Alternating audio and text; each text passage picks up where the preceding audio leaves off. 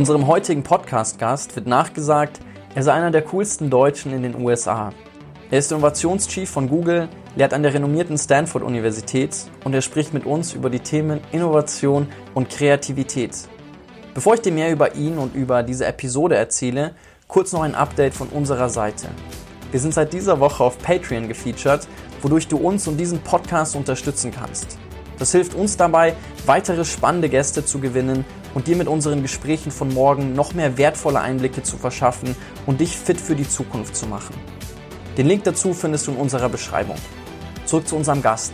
Dr. Frederik Pferd und ich diskutieren darüber, ob und wie man kreatives Denken und Handeln lernen kann, wie Innovationen entstehen und wie ich aus Herausforderungen, Chancen und neue Möglichkeiten mit Hilfe des sogenannten Reframing-Ansatzes kreieren kann.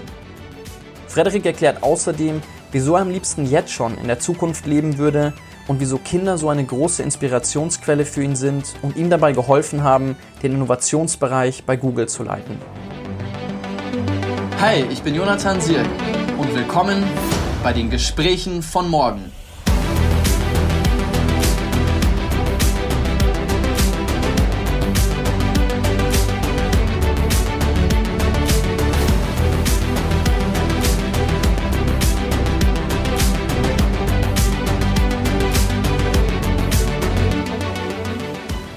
Frederik, herzlich willkommen bei unseren Gesprächen von morgen. Vielen Dank, dass ich äh, dabei sein darf. Ich muss sagen, ich freue mich total auf den Austausch mit dir, weil wir zwei super spannende Themen haben mit Kreativität und Innovation. Du bist der Chief Innovation Evangelist von Google und wenn ich mir deinen Titel so durchlese, es klingt total spannend, stelle ich mir als erstes die Frage, wie kann ich mir so deine tägliche Arbeit eigentlich vorstellen? Ja, Jonathan, das ist eine spannende Frage. Ähm, als Chief Innovation Evangelist äh, bei Google helfe ich Menschen, ihren Erfindergeist freizusetzen. Das heißt, innovativ zu denken und auch innovativ zu handeln. Und dabei auch den Mut zu zeigen, Ideen in die Realität zu übersetzen. Und ich verbreite die gute Nachricht, dass jeder kreativ ist und dass wir vielleicht jetzt mehr denn je innovativ sein müssen. Und arbeitest du dann mit ganz unterschiedlichen Teams zusammen oder wie genau stelle ich mir das vor? Also bist du dann immer mal in unterschiedlichen, ich meine, ihr habt ja bei Google tausend Projekte, ähm, bist du dann praktisch so die übergeordnete Instanz, die guckt, dass die jeweiligen Projekte innovativ gestaltet werden? Ich teile mir meine Zeit äh, zu 70 Prozent, zu 20 Prozent und zu 10 Prozent auf. Äh, 70 Prozent fokussiere ich mich darauf, Google zu helfen, innovativ zu sein als Unternehmen und unseren Googlern ähm, weltweit sozusagen ähm, die Möglichkeit zu geben, Innovationen auch zu treiben. 20 Prozent ähm, verbringe ich meine Zeit in Stanford, äh, also Professor. Mhm. Dort äh, unterrichte einen Kurs zu Innovation und Kreativität äh, mit, un mit unseren Graduate Students. Und 10 Prozent verbringe ich Zeit in anderen Organisationen. Gerade äh, letzte Woche ähm, hatte ich die Möglichkeit, mit der äh, mit dem F, dem International Monetary Fund der Weltbank sozusagen und den Mitarbeiterinnen und Mitarbeitern und auch den Führungskräften dort äh, Seminare durchzuführen, ihnen zu helfen, innovativer zu denken und zu handeln. Das aber auch mit anderen Organisationen weltweit, ähm, nicht nur der UN, sondern auch mit, mit Startups, äh, Non-Profits und For-Profit-Organisationen. Und habe dann noch so ein kleines Projekt mit meiner Frau in unserer Heimatregion, die Tüftelei, wo wir Kindern spezifisch helfen, ähm, ihrer Kreativität nachzugehen und auch ähm, wieder Mut zu fassen, ihre Kreativität auch zu leben. Sehr schön. Bei der Tüftelei, da macht ihr ein Projekt über die Stadt der Zukunft. Das will ich, will, will ich auch noch mit dir besprechen. Aber du hast eingangs gesagt, dass es vor allen Dingen in der aktuellen Zeit super wichtig ist, dass wir wieder innovativer sind. Also, dass die Innovations der Innovationsgeist jetzt wieder besonders stark gefördert wird. Wieso ist das der Fall? Genau, ich komme gerade aus einem Projekt, äh, das wir viereinhalb Wochen jetzt ähm, bei Google vorangetrieben haben, das ich geleitet habe, wo wir tatsächlich uns die Zukunft der Arbeit angeschaut haben, äh, Reimagine Work. Und äh, das war unglaublich spannend, eben auch hier ein diverses Team zu führen und äh, sozusagen Zukunftsvisionen zu generieren, wie Arbeit morgen aussehen kann mhm. ähm, und vielleicht auch soll war unglaublich spannend. Aber ich glaube, generell sehen wir heute, dass wir wahrscheinlich alle gelernt haben, dass die Zukunft per, de per Definition mehrdeutig und ungewiss ist.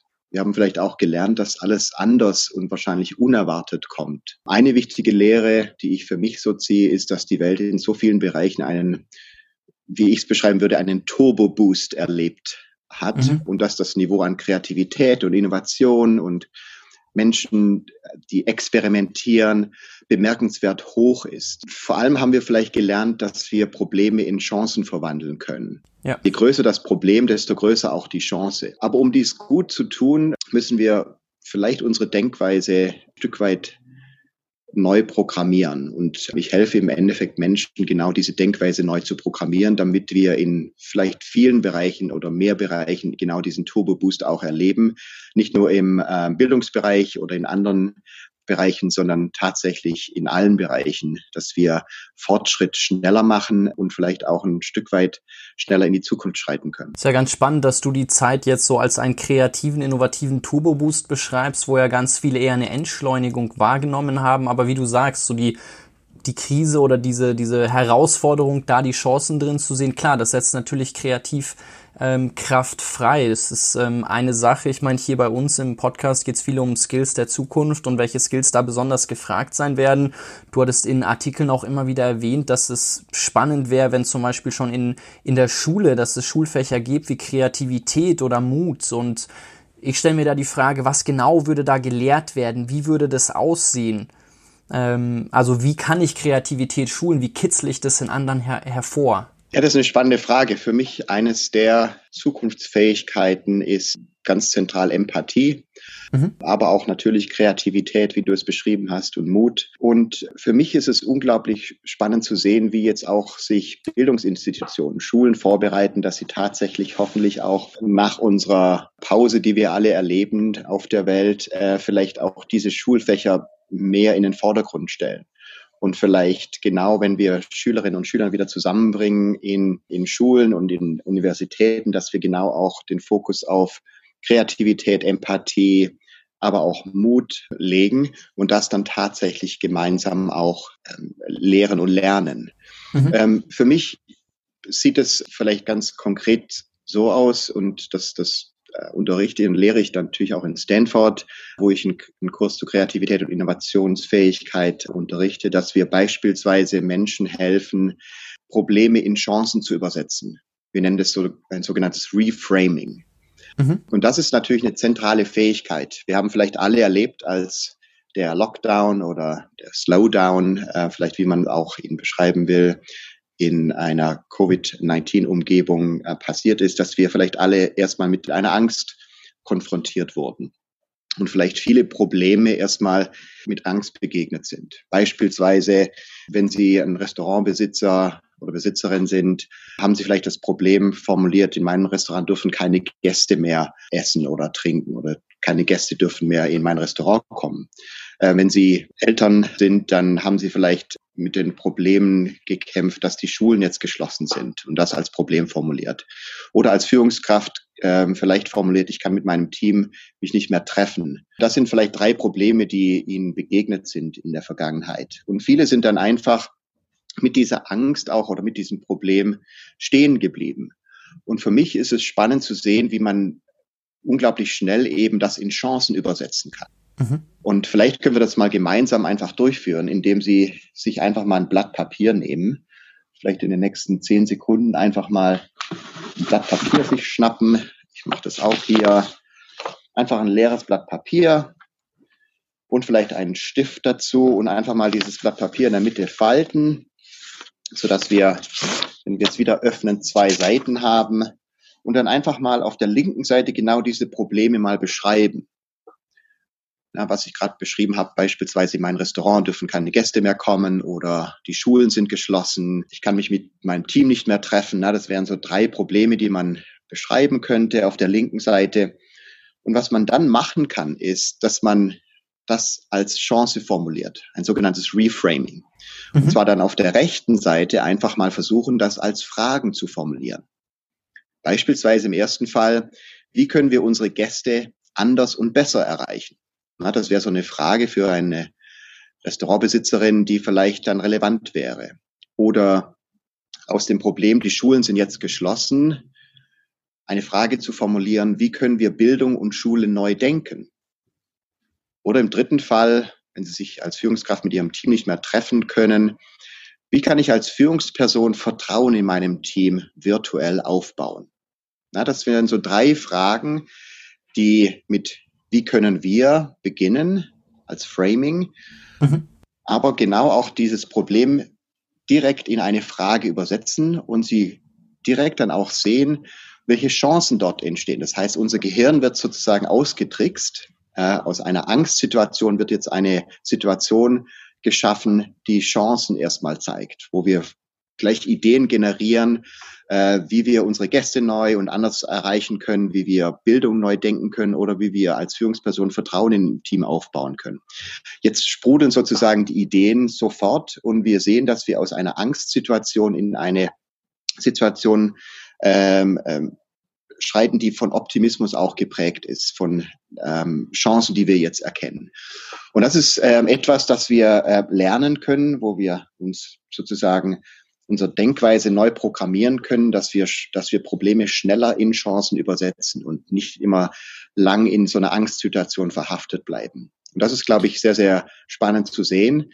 Ähm, und vielleicht abschließend hierzu, was wir dann in Stanford ähm, gemacht haben mit unseren Studierenden, ist, dass wir als Abschlusspräsentationen sozusagen in, in unseren Seminaren nicht ähm, Ideen präsentieren lassen oder Prototypen oder Experimente, sondern Fragestellungen.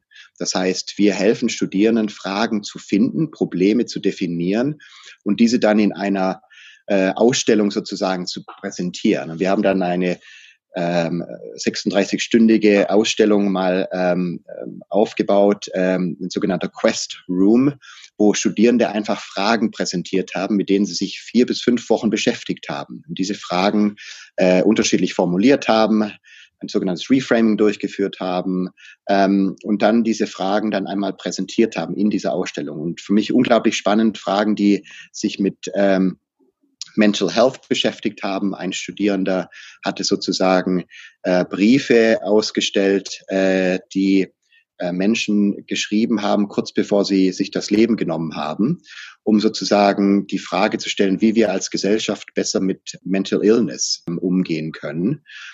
Eine andere Studierende hat sozusagen präsentiert diese Frage, wie wir ähm, Kleidung nachhaltiger produzieren können, hat sieben T-Shirts ausgestellt und auf diesen T-Shirts stand mehr oder weniger, wie viele Ressourcen verwendet wurden, wie viele Menschen daran beteiligt wurden ähm, und so weiter, um einfach darauf hinzuweisen, dass wie wir unsere Kleidung produzieren immer noch nicht nachhaltig ist. Und das waren für mich know, zwei Fragen, die unter vielen Fragen ähm, sehr, sehr spannend waren und Menschen einfach zu helfen, ähm, diese Fragen einmal zu formulieren und dann auch diese Leidenschaft zu sehen, die mit diesen Fragen gleich einhergeht, Lösungen zu finden.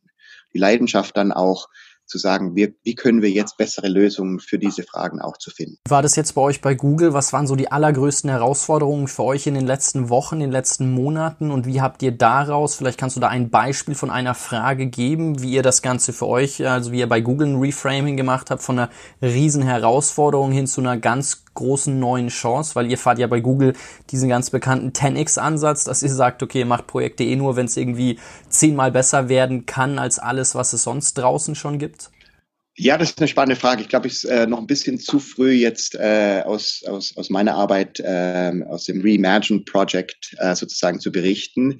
Ähm, aber wir haben sehr, sehr spannende Fragen erstmal formuliert, wie wir Arbeit neu denken können auch, aber auch, ähm, wie wir die Rolle der Führungskraft beispielsweise ähm, sehen können, wie wir ähm, mehr Diversity und Inclusion eben auch fördern können in einer virtuellen ähm, Arbeitsumgebung jetzt. Ähm, unglaublich spannende Fragen, die wir uns stellen und ähm, schon auch erste Experimente, die wir durchführen. Aber das ist, glaube ich, noch ein bisschen zu früh, hier zu berichten. Aber wir sind, glaube ich, auf einem guten Weg, hier äh, den richtigen Fragen auch nachzugehen. Den Fragen, die auch gesellschaftlich relevant sind und wo wir sehen, dass Technologie auch uns helfen kann, tatsächlich besser zusammenzuarbeiten, Technologie helfen kann, besser auch beispielsweise Bildung, den Bildungsbereich zu verändern. Ähm, und da sehen wir, glaube ich, in den nächsten äh, Wochen und Monaten schon ähm, einige sehr, sehr spannende Fortschritte. Lasst uns mal in dieses Reimagine-Projekt tiefer eintauchen. Also da, wenn ihr euch mit der Zukunft der Arbeit auseinandersetzt, sehr ganz spannend. Du sitzt ja gerade da in den Santa Cruz Hills in deinem Dome, den du vor ein paar Monaten mit ein paar Freunden gebaut hast, ist das schon eine Zukunft der Arbeit, wie man sie sich vielleicht vorstellen kann, dass das Ganze eher remote ist oder wie kann ich mir die Zukunft der Arbeit bei Google, aber generell auch für andere Unternehmen. Ihr werdet das ja sicherlich nicht für euch äh, nur denken. Wie kann ich mir das vorstellen?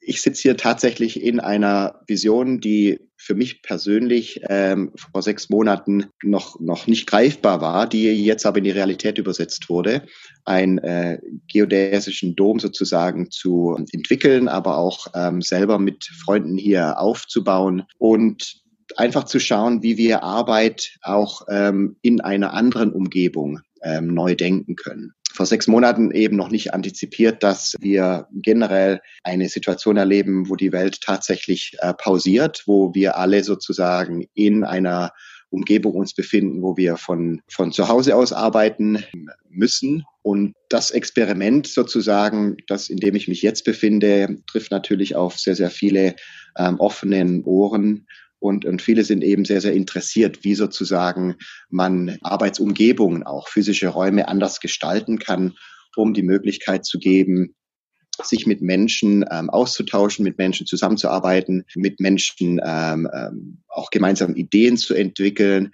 aber auch Vertrauen aufzubauen, beispielsweise im Team. Und wie kann man sozusagen ähm, die physische Umgebung eben auch nutzen, um für sich auch wieder ähm, Denkzeit zu finden, Zeit zur Reflexion, Zeit nachzudenken aber auch Zeit, vielleicht sich mit der Natur auch in Verbindung zu setzen, äh, Natur auch wieder anders zu genießen. Und ich habe, glaube ich, ein Experiment hier mal aufgebaut, das, das für mich ganz spannend ist in, in unserem geodäsischen Dom hier, das aber auch für unsere Kinder beispielsweise, unsere drei Kinder, die natürlich auch nicht die Möglichkeit haben, in die Schule zu gehen, äh, stark genutzt wird. Das heißt, kommen hier einmal am Tag hoch und haben äh, eine Stunde Zeit mit meinen Eltern und den Eltern meiner Frau Schule sozusagen zu betreiben, Schule zu spielen und so auch Bildung vielleicht ein Stück weit anders zu sehen, dass man generationsübergreifend auch wieder mehr Bildung denkt. Das heißt, was können Großeltern auch wieder für eine Rolle übernehmen in der Bildung von, äh, von meinen Kindern beispielsweise.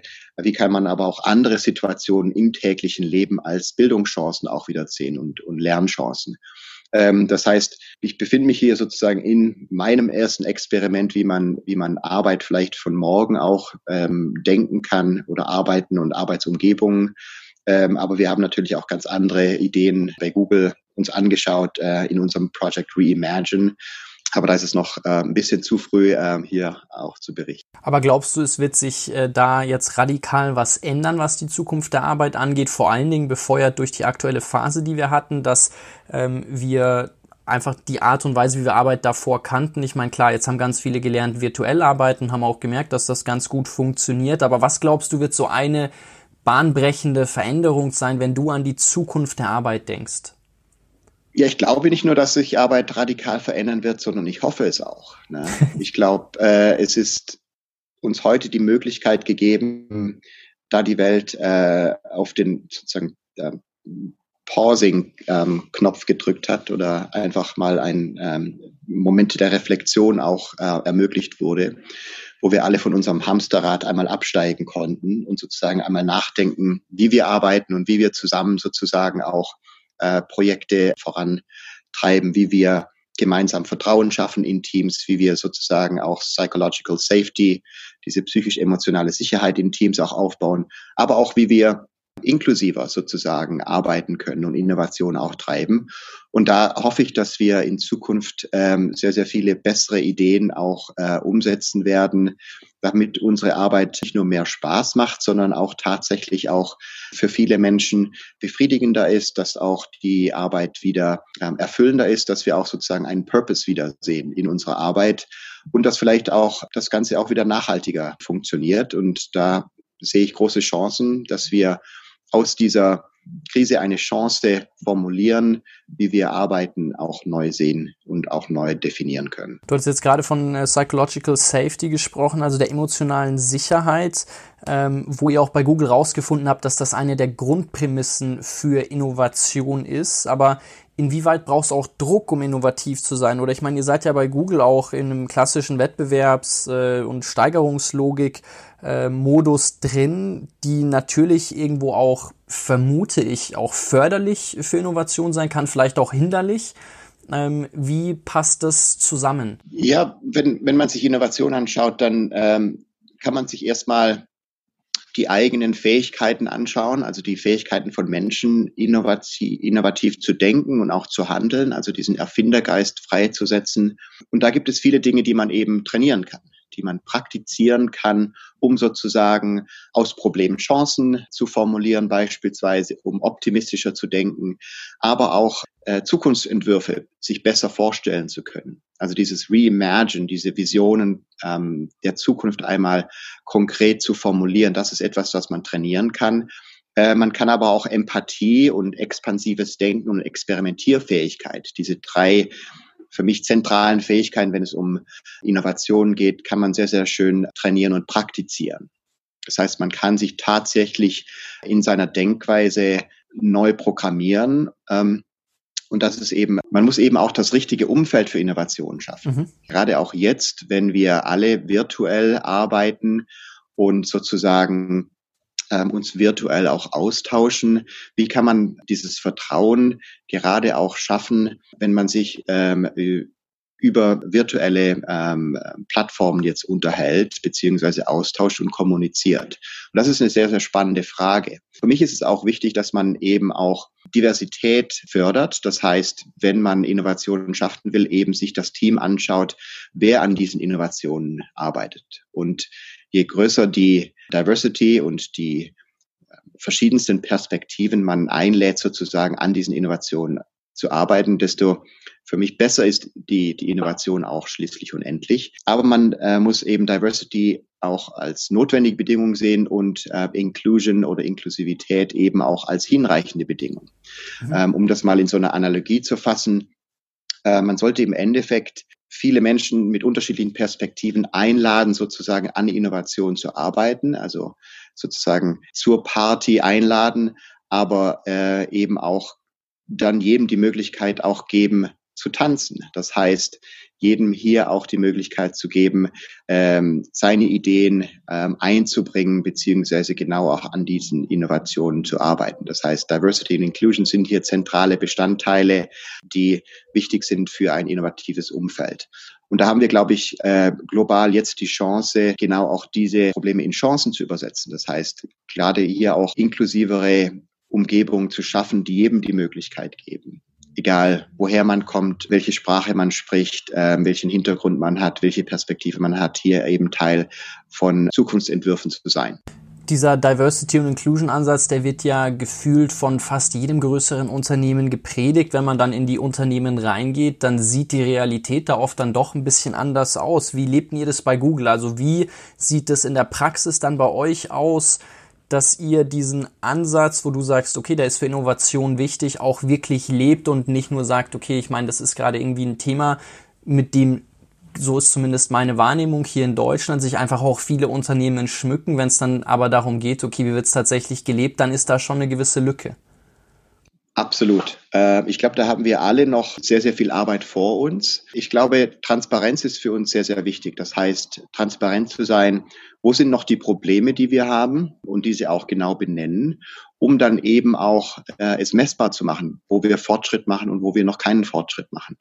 Und ich glaube, äh, diese Transparenz ist sehr, sehr wichtig, ähm, auch zu zeigen, um, um um nicht vor den äh, Problemen sozusagen wegzulaufen, beziehungsweise nicht die Probleme auch zu verstecken. Und ich glaube, wir haben alle noch Nachholbedarf und ähm, wir haben jetzt gerade auch ähm, bei Google spezifisch mehrere Dinge ähm, ähm, angekündigt, wo wir sagen, da müssen wir mehr, mehr investieren. Hier haben wir noch Nachholbedarf. Aber ich bin ähm, sehr, sehr optimistisch, dass wir hoffentlich gemeinsam auf dem richtigen Weg sind, hier auch ähm, Fortschritt zu machen. Du hast jetzt auch immer wieder von Mut gesprochen, davon die Zukunft auch lebenswert, positiv, optimistisch zu gestalten.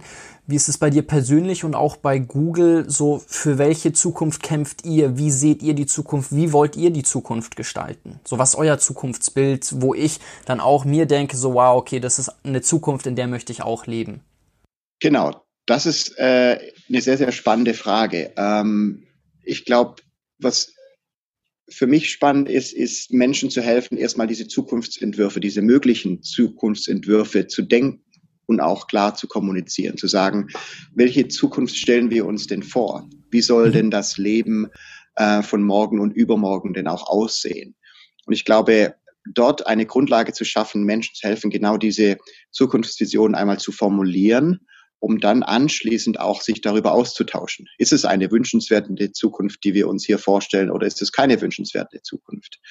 Ähm, und ich glaube, wir verlieren uns immer noch zu sehr, das, das Gestern zu betrachten, beziehungsweise das Heute zu betrachten und nicht so sehr auf die Zukunft zu schauen.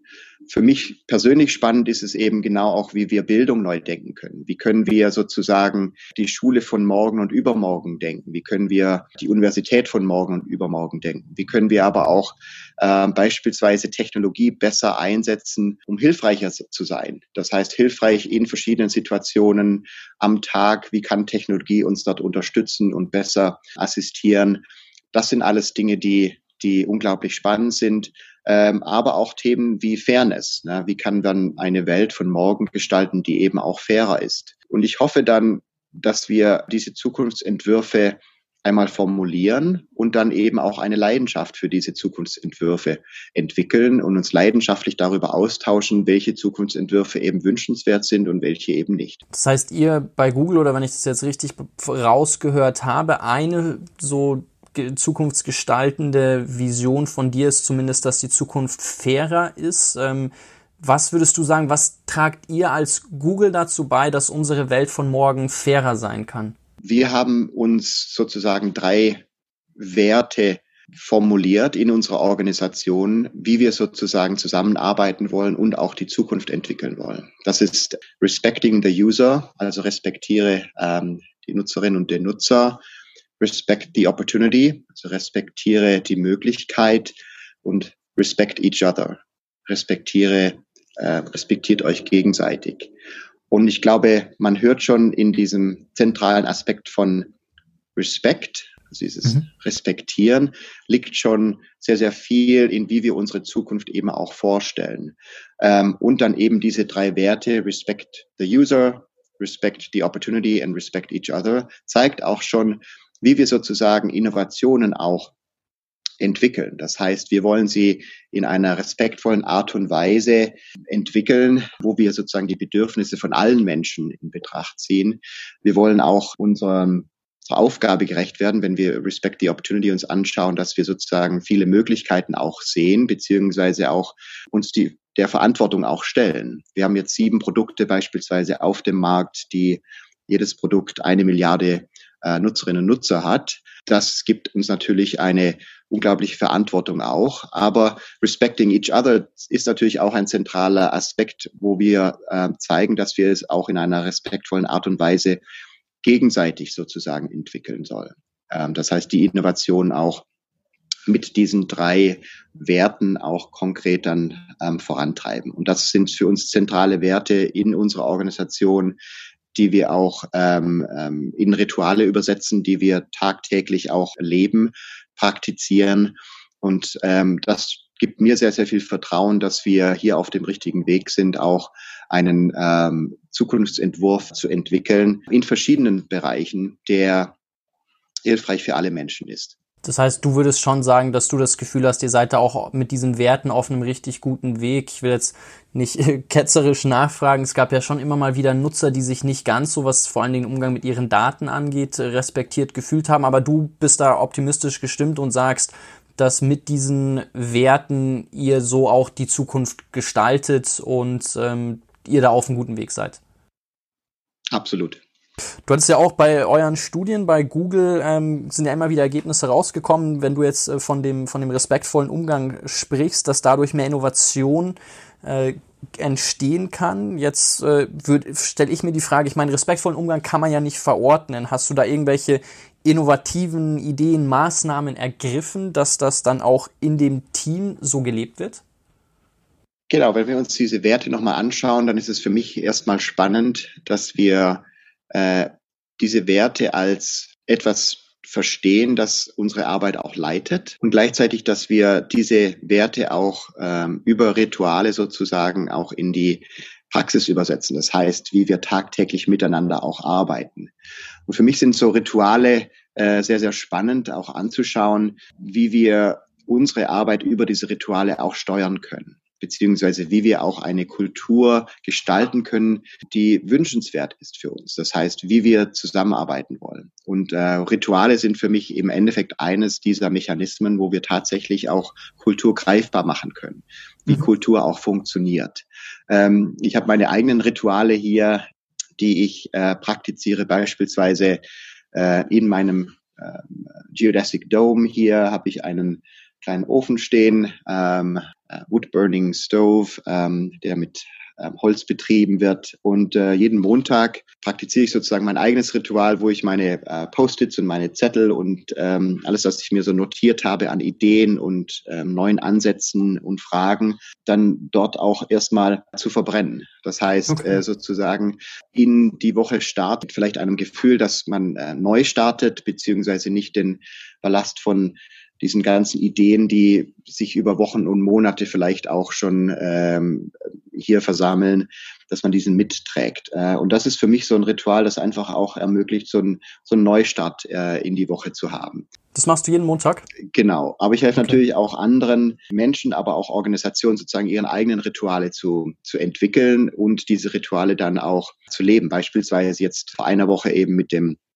ähm, IMF, dem International Monetary Fund der Weltbank sozusagen, mit über 300 Mitarbeiterinnen und Mitarbeitern einmal Rituale entwickelt, die sie sozusagen jetzt praktizieren wollen, basierend auf den Werten, die sie für wichtig halten. Das heißt, das Wertesystem haben wir uns mal genau angeschaut in dieser Organisation und dann eben auch äh, versucht, das in Rituale zu übertragen.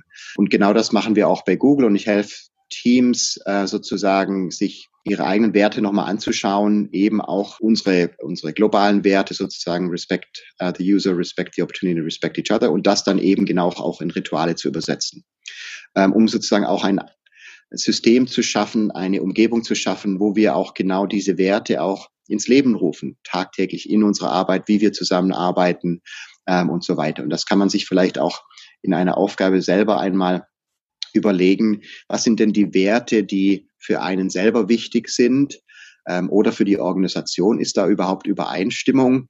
Und wie kann man sozusagen diese Werte auch in konkrete Rituale übersetzen? Das heißt, diese Routinen mit Intention, die uns helfen, dann auch diese Werte zu aktivieren. Und das ist eine spannende Aufgabe, ähm, die ich nur jedem empfehlen kann, einmal selber durchzuführen, weil dann schafft man es eben genau auch diese Werte, die teilweise eben auch abstrakt sind, in eine äh, praktische Arbeitsweise auch zu übersetzen. Wie würde jetzt mal für, für den Zuhörer gedacht äh, so ein Prozess dann aussehen? Würde ich als erstes für mich aufschreiben, was sind die Werte, die für mich im Leben wichtig sind? Was sind die Werte des Unternehmens, für das ich arbeite? Und dann die Frage danach, okay, welche Routine kann ich ableiten, die darauf einzahlt, dass diese Werte mehr gelebt werden? Oder wie genau würde der Prozess einfach, wenn der Zuhörer das jetzt mal für sich umsetzen möchte, ähm, welche Anleitung würdest du ihm da an die Hand geben, dass er dann eine zielführende Routine entwickeln kann? Genau, da können wir gerne nochmal eine Session aufsetzen, in der ich das dann ähm, auch nochmal Schritt für Schritt anleiten könnte. Aber vielleicht noch grob jetzt hier einfach mal ähm, angeleitet, genau wie du schon sagst, äh, Jonathan, einfach sich mal einen Zettel nehmen und einfach auch mal sich kurz bewusst werden, was sind denn die Werte, die für mich wichtig sind. Ne? Und die einfach mal notieren.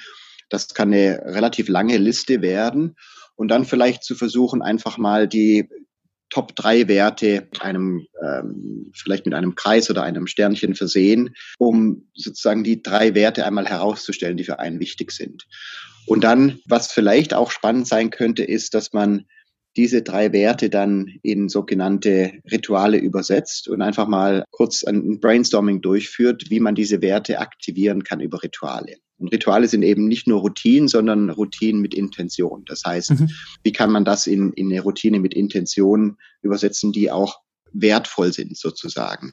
Und dann meine Empfehlung eben genau auch diese Rituale einfach mal ausprobieren ähm, sozusagen in das Team oder in die Organisation zu tragen und sich mal 30 Tage Zeit nehmen, ähm, als Experimentier Timeline sozusagen zu schauen, was, was bewirkt dieses Ritual oder was bewirkt es eben nicht. Und dann eben auch wieder zu schauen, was kann ich daraus lernen? Muss ich das Ritual verändern? Warum wird das Ritual angenommen? Warum wird es nicht angenommen? Ähm, und das sind unglaublich spannende Lerneffekte, die daraus entstehen. Vielleicht als, als letzter Tipp hier, das Ganze nicht alleine durchzuführen, sondern einmal ähm, vielleicht jemand anders äh, beiseite nehmen, sich virtuell vielleicht auch mal zusammenzuschließen für eine halbe Stunde und die andere Person zu befragen, was für Werte für die andere Person eben auch relevant sind im Team oder in der Organisation. Hier auch konkret wieder Empathie zu zeigen und sagen, was sind denn deine Werte, deine Top drei Werte, Jonathan, für dich? Und dann vielleicht für die andere Person eben auch Rituale einmal entwickeln, weil das zeigt sich immer als effektiver, wenn man sozusagen für jemand anders eine Lösung oder eine Idee oder ein Ritual entwickelt, als für sich selber, weil man eben oft Schwierigkeiten hat, selber eben auch diese Rituale dann auch in die Praxis zu übersetzen. Wenn man aber das Ritual für jemand anders entwickelt, dann haben ähm, größere Chancen, dass das auch erfolgreich ist. Frederik, woher kommt eigentlich deine Kreativität und dein Innovationsdrang, dein Innovationsgeist? Also was würdest du sagen, ist dafür verantwortlich, dass du heute Chief Innovation Evangelist bei Google bist?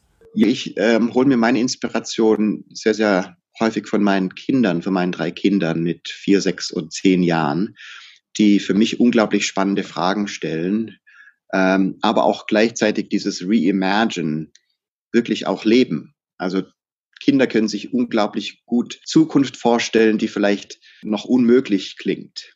Und ähm, sich dann einfach mal in so eine kindliche Situation zu versetzen oder in diese kindliche Denkweise zu sagen, okay, wie, wie, denk, wie denkt denn ein Kind äh, über Zukunft nach? Ne? Was, was sieht es für Chancen und für Möglichkeiten? Das ist für mich unglaublich spannend, aber auch gleichzeitig, was für Fragen stellen sich denn Kinder?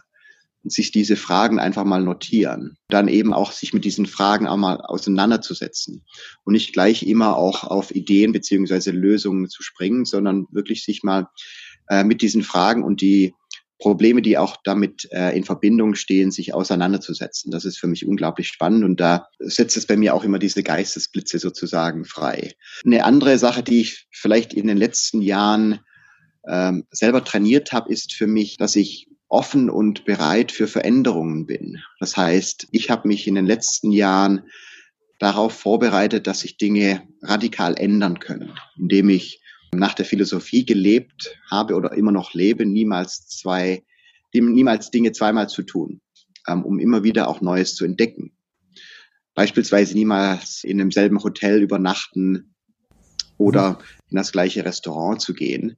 Das hat mich wirklich vorbereitet auf Situationen, die sich verändern. Das, das heißt, ähm, jetzt in einer Situation, in der wir uns alle befinden, habe ich mich relativ schnell auf die Chancen konzentriert und die Möglichkeiten und fand das unglaublich spannend zu sehen, wie wir jetzt auch experimentieren können und auch wie, wie die, dieses Niveau an Experimentierfähigkeit unglaublich gestiegen ist global. Und ich glaube, wir befinden uns weltweit in einem unglaublich spannenden Experiment jetzt, wie wir sozusagen Zukunft ein Stück weit ähm, neu definieren und wie wir auch morgen auch leben, arbeiten und vielleicht spielen wollen. Mhm. Und das hat mich vielleicht auch äh, teilweise auf meinen auf meine Mission jetzt auch vorbereitet hier als Chief Innovation Evangelist, dass ich mich sozusagen selber in einer Art und Weise trainiert habe, ähm, genau auch diese Veränderung immer als Chance zu sehen. Wenn du Dinge nie zweimal machst, gehen dir da nicht irgendwann die Optionen aus? Wenn ich mir jetzt zum Beispiel vorstelle, ich will das auch mal umsetzen und ich gehe dann nie zweimal den gleichen Weg zur Arbeit oder wie du gesagt hast, nicht zweimal in das gleiche äh, Restaurant. Ziehst du das wirklich konsequent durch? Absolut. Man, man stößt natürlich auf Grenzen. Also ich okay. bin in ein paar Städten sozusagen auf die Grenzen geschossen, dass es da tatsächlich kein anderes Hotel mehr gibt, gibt dass ich, dass ich sozusagen besuchen kann. Äh, oder man hat natürlich auch sozusagen soziale Restriktionen, dass der Freundeskreis oder die Familie sozusagen in in Routinen verfallen möchte, beziehungsweise auch Dinge zweimal tun möchte, wenn es das letzte Mal schon Spaß gemacht hat oder interessant war.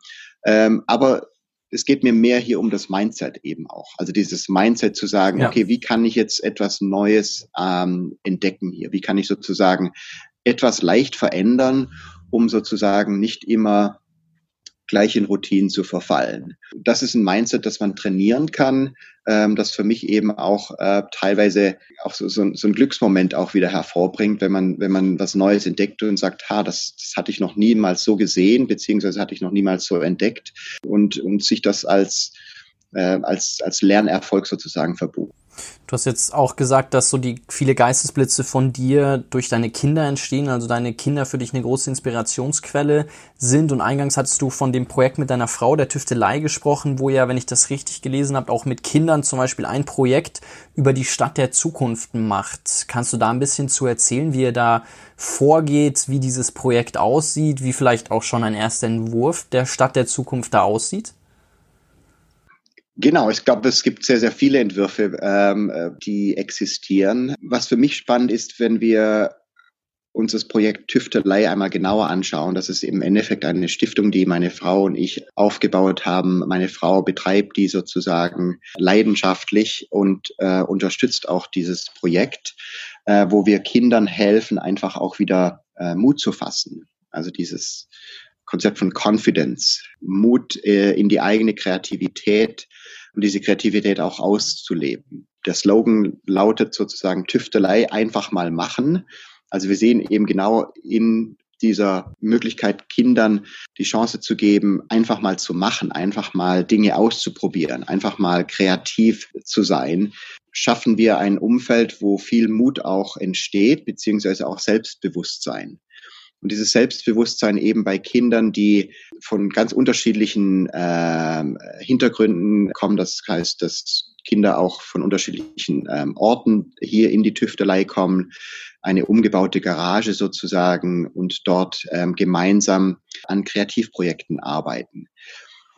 Die Stadt der Zukunft, eines dieser Projekte, wo wir einfach mal gedacht haben, wie stellen sich denn Kindern die, Kinder die Stadt der Zukunft vor? Ähm, was sind denn Entwürfe, die in Kinderköpfen existieren, wie Städte in Zukunft funktionieren sollten?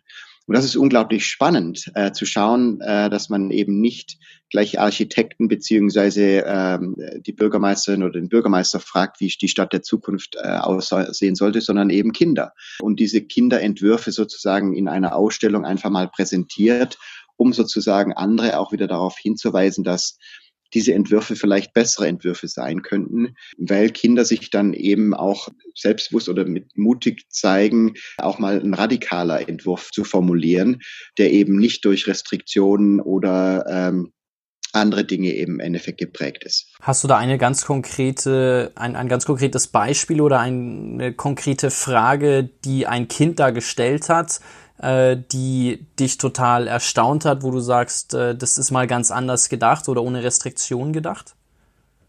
Äh, ich glaube, ich war von jeder Frage fasziniert, beziehungsweise auch von jedem Entwurf. Und man kann sich ja selber einfach mal in diese in dieses Kinderdenken hineinversetzen und einfach mal äh, sich vorstellen, wie möchte man denn äh, in Zukunft in einer Stadt leben, beziehungsweise auch auf dem Land leben? Was sind denn die Aspekte, die ähm, sofort äh, in den Vordergrund treten? Und da hat es natürlich viel mit Transportation zu tun, also wie wir von, uns von A nach B bewegen, äh, wie wir aber auch gemeinsam zusammenleben können und besser zusammenleben können, wie wir auch Zugang zur Natur haben beispielsweise.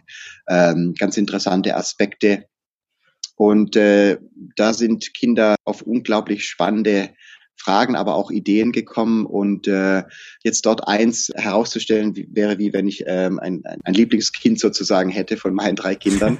ähm, aber ich, ich glaube, einfach sich selber mal in, in so, so ein kindliche Denkweise zu versetzen und wie man sich selber eben auch Zukunft vorstellen könnte, äh, wenn es um Städte geht, äh, ist unglaublich spannend und äh, genau auch diese Entwürfe einfach mal auszutauschen äh, und diese mal vielleicht in einer kleinen Ausstellung anderen zugänglich zu machen, um sich darüber auszutauschen, sind es tatsächlich wünschenswerte Entwürfe oder eben nicht. Und wir sehen ja in verschiedenen Städten jetzt gerade, was sich zeigt, ist, dass wir ähm, gerade hier, vielleicht in Santa Cruz oder auch im, im Silicon Valley, dass sich sozusagen die Stadt verändert und wir jetzt mehr Restaurants auch wieder sehen, die die Straßen ähm, nutzen, um sozusagen ihre Gäste zu bedienen, dass ähm, ganze Straßenabschnitte geschlossen werden. Und da muss natürlich auch Transportation wieder ein Stück weit neu gedacht werden. Und ähm, das ist, das ist für mich ähm, spannend zu sehen. Und ich glaube, es, es hilft uns jetzt eben genau diese Entwürfe auszuprobieren, damit zu experimentieren und dann hoffentlich sehen wir viele dieser Entwürfe schon in, in naher Zukunft ähm, als Realität für uns. Du hast in dem Umgang mit den Studenten in Stanford über diesen Reframing-Ansatz gesprochen, also aus äh, äh, Herausforderungen dann Möglichkeiten durch Fragestellungen äh, zu schaffen. Und du sprichst auch immer wieder in Vorträgen über Was wäre wenn Fragen und äh, rufst dann auch das Publikum dazu auf, eine Was wäre wenn Frage zu formulieren. Was ist denn eine aktuelle Was wäre wenn Frage, die du dir stellst? Ähm, ja, da schaue ich gerade mal auf, äh, auf, auf mein Whiteboard hier äh, und meine, meine Post-it-Notes und meine Zettel, die, die hier rumliegen. Da wir heute ja schon Mittwoch haben, sind schon einige wieder entstanden. Für mich ist es gerade sehr, sehr spannend, wie wir eben Arbeiten neu denken können. Äh, also dieses Reimagine mhm. Work mhm. ist für mich spannend und eben gleichzeitig zu schauen, wie wir auch eine Arbeitsumgebung schaffen können, die inklusiver ist, äh, die allen Menschen die Möglichkeit gibt, teilzunehmen. Eine Frage, die mich natürlich ständig verfolgt, ist, was wäre, wenn wir Bildung neu denken könnten? Ähm, und ich führe eben genau meine kleineren Experimente hier durch mit, mit meinen Kindern, wie wir sozusagen Bildung und Schule auch neu denken können und hoffe, dass das auch ähm, andere inspiriert, dass der Schulentwurf, den wir vielleicht in den letzten Jahrzehnten, aber auch vielleicht Jahrhunderten gesehen haben, nicht der beste Schulentwurf war oder ähm, Entwurf ähm, in der Bildung war, sondern dass Technologie uns auch helfen kann, hier wieder Fortschritte zu machen. Und äh, habe mir vor einigen Wochen meine Dissertation wieder vorgenommen, wo ich vor zehn Jahren oder es ist schon länger her jetzt, über zehn Jahre, einige Fragen gestellt habe, wie wir auch Technologie besser im Bildungsbereich nutzen können und bin dort auf, auf einige spannende Aspekte gestoßen, die vielleicht heute wieder relevanter werden, ähm, wenn wir uns Bildung und auch Technologie anschauen.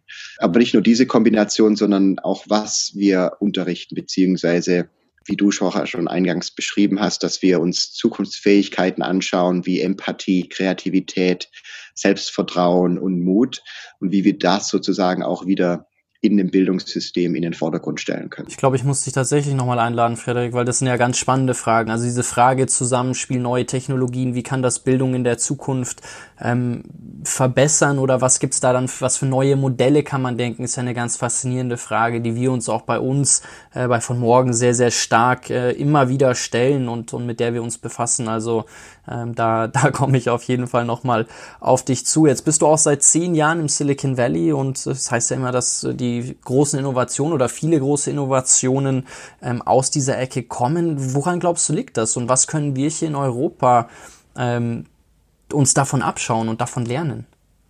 Ich bin der festen Überzeugung, dass Innovationen überall entstehen mhm. können. Mhm.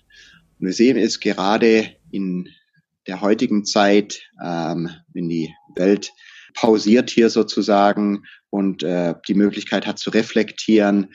Das Niveau an Experimenten und Experimentieroffenheit beziehungsweise Experimentierfähigkeit einfach unglaublich hoch ist. Das heißt, wir sehen hier in verschiedensten Industrien, verschiedene Menschen, verschiedene Teams, aber auch Organisationen hier probieren einfach neue Dinge aus. Und äh, eingangs habe ich das mit einem sogenannten Turbo Boost beschrieben. Und ich glaube eben genau auch dieser Turbo Boost, den wir jetzt erfahr erfahren, dass ähm, Menschen einfach Dinge anders machen, dies Dinge neu machen, aber auch ähm, Lust haben zu experimentieren, mal auszuprobieren, ist für mich unglaublich spannend. Und äh, wenn wir so eine Welt mal beschreiben, die ähm, vielleicht mit BC, also Before Corona, äh, beschrieben werden kann, äh, haben wir gesehen, dass in dieser Welt wollte jeder innovativ sein. Ähm, jetzt in unserer aktuellen Situation muss jeder innovativ sein. Ähm, und meine Frage wäre dann sozusagen, ähm, AC, after Corona, äh, kann jeder weiterhin innovativ sein? Was sind die Fähigkeiten, die wir brauchen, um weiterhin auch äh, unser Potenzial entfalten zu können, innovativ zu denken und zu handeln. Ähm, und ich glaube, wir erleben gerade, dass wir unsere Denkweise ein Stück weit neu programmieren, dass wir vielleicht ähm, schneller aus Problemen auch Chancen formulieren.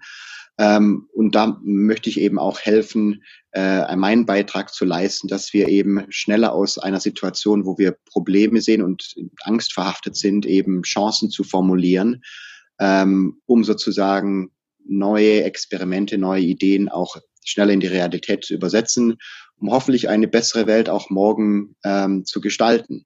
und jeder daran teilhabt, eben genau auch diese Welt auch zu mitzugestalten.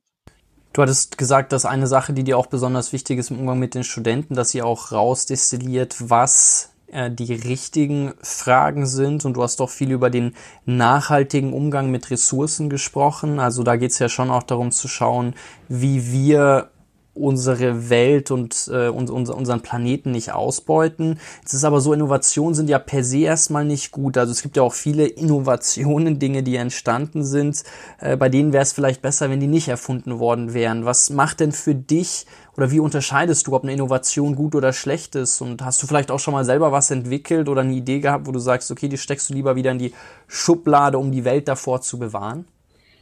Ja, das ist eine spannende Frage. Ähm, in meiner Arbeit geht es weniger um die Innovation, es geht mehr um die Person sozusagen, die ähm, innovativ denkt und handelt. Es geht mir also um sozusagen den Erfindergeist bei Menschen. Und es wäre, glaube ich, vermessen, äh, in meiner äh, Position äh, oder in meiner Rolle auch zu sagen, ich bewerte jetzt Innovationen, ob sie gut mhm. oder schlecht sind oder auch zu entscheiden, welchen Fragen wir nachgehen sollen. Ich möchte sozusagen Menschen helfen, über Empathie, expansives Denken, aber auch Experimentierfähigkeit, für sich die richtigen Fragen zu finden und dann eben auch innovative Lösungen zu entwickeln und diese dann auch in die Realität zu übersetzen. Mir geht es also darum, diese Fähigkeit bei Menschen zu entwickeln, aber auch in Organisationen zu entwickeln, innovativ zu denken und zu handeln, damit wir hoffentlich schneller in die Zukunft schreiten können. Weil ich kann es eben kaum erwarten, in der Zukunft zu leben, weil ich davon überzeugt bin, dass die Zukunft besser aussieht, dass die Zukunft auch nachhaltiger wird, dass die Zukunft eben auch eine Zukunft wird, wo wir in verschiedensten Bereichen, nicht nur in der Bildung, auch in anderen Bereichen Technologie besser nutzen können, als auch auch uns hilft, wieder auch respektvoller vielleicht auch mit unserem Planeten umzugehen. Für mich jetzt eben auch hier in den Santa Cruz Mountains äh, in unserer Umgebung spannend zu sehen, wie man auch persönlich solche Experimente auch durchführen kann. Wir haben sozusagen unseren, unseren eigenen Wasserzugang jetzt und unsere eigenen Brunnen gegraben, aber auch wir versuchen mit anderen Mitteln und Wegen, ob das über Solar Strom ist ähm, auch nachhaltiger sozusagen einen eigenen Lebensstil zu leben. Wir sehen es natürlich auch bei Menschen weltweit jetzt, ähm, dass das Gardening, sozusagen Garten wieder im, im, im, im Fokus steht, wie man sozusagen ähm, eigenes Gemüse, auch eigenes Obst anpflanzen kann, wie man nachhaltiger vielleicht auch mit Ressourcen umgehen kann. Und das ist für mich unglaublich spannend zu sehen. Ich glaube, wenn jeder bei sich selber anfängt, hier auch einmal nachzudenken, wie kann man nachhaltiger leben, dass das auch wieder andere inspiriert, ähm, die dann wieder viel nachahmen und sagen, okay, ich kann vielleicht auch mal auf meinem Balkon oder in meinem Garten anfangen, mein Beet zu bearbeiten, um auszuprobieren, wie man sich auch ähm, selber wieder nachhaltiger ernähren kann. Und äh, ich glaube, wenn man im Kleinen dort anfängt, dann sehen wir schon, dass sich ähm, sehr, sehr viele Dinge sehr, sehr schnell auch bewegen wieder für mich in die richtige Richtung. Da waren jetzt viele schöne Gedanken äh, mit dabei. Danke, Frederik. Ich möchte abschließend dir noch eine persönliche Frage stellen, würde mich total freuen. Ich meine, jetzt hast du viel von Nachhaltigkeit gesprochen, noch darüber, dass du dich freust, in der Zukunft zu leben oder es gar nicht erwarten kannst, weil du glaubst, dass die Zukunft noch besser sein wird als der Ort, an dem wir jetzt leben. Und ich würde mich freuen, wenn wir es da jetzt schaffen, äh, möglichst konkret zu werden bei dieser Frage, weil du sprichst viel von exponentiellem Wachstum, auch mit großer Begeisterung ähm, und dass wir mit der eigenen Kreativität auch unsere Zukunft gestalten können, dass wir da wirklich einen Einfluss haben.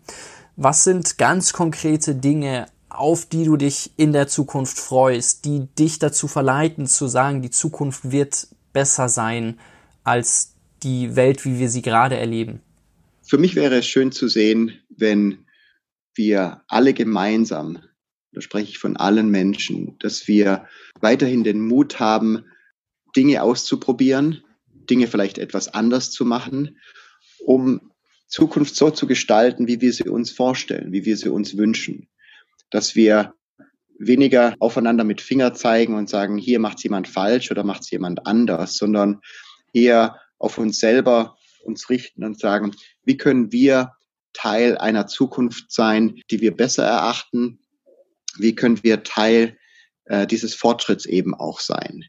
Es gibt in dem äh, in der in der Newsroom äh, Serie diese ganz bekannte Szene, ich weiß nicht, ob du die kennst, da sitzen zwei Professoren und ich, ich weiß nicht, wie dieser Schauspieler heißt, ein blonder Schauspieler auf äh, der Bühne und dann steht, der Reporter sagt dann zu diesem, zu diesem Mann, äh, die, diesem blonden Mann, die Szene wurde Millionen Male geklickt, so I wish me one human moment from you. Und ähm, ich würde mir das von dir noch zum Schluss auch wünschen, dass du einmal, du hast jetzt viel darüber gesprochen, dass wir alle Zukunft gestalten können und dass du dir wünschst, dass der Experimentiergeist und die Freude der Menschen, Zukunft aktiv mitzugestalten, auch entsteht. Und wenn ich dich jetzt aber frage, Frederik, wie willst du die Zukunft gestalten? Was ist dein Bild? Was ist dein Wunsch?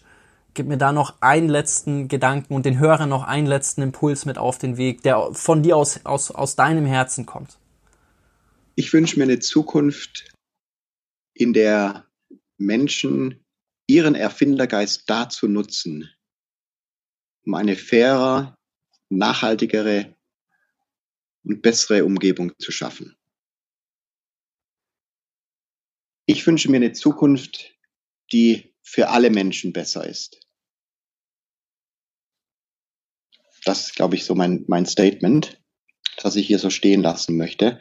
Möchte dann auch gerne äh, die Chance hier zu nutzen, diese Episode einer ganz besonderen Person aus meiner Familie zu widmen, die gerade mit einer Krankheit kämpft und ihr hier auch viel Mut, viel Optimismus auch für die Zukunft zu wünschen. Frederik, vielen Dank. Danke für den Austausch. Ich äh, glaube, wir sollten uns auf jeden Fall äh, nochmal connecten, um manche Themen noch tiefer zu besprechen. Umgang, Technologie, Bildung. Also da gibt's viele faszinierende Sachen. Ich wünsche dir, deiner Family erstmal alles Gute. Liebe Grüße nach Santa Cruz und äh, danke dir für den Austausch. Super, vielen Dank, Jonathan, äh, für den spannenden Austausch und wir sehen uns in der Zukunft.